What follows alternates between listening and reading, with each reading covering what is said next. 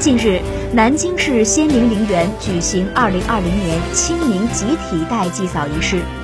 身穿黑色衣装的陵园祭拜工作人员将手中素果、美酒、清香向上举起，果果实心，杯杯清酒，柱柱清香送逝去亲人。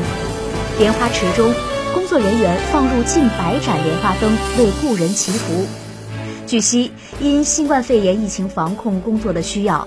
江苏部分公墓实行预约登记、分时限流、有序开放的现场祭扫，同时也推出了云祭扫、代祭扫等服务，鼓励民众多元化表达哀思。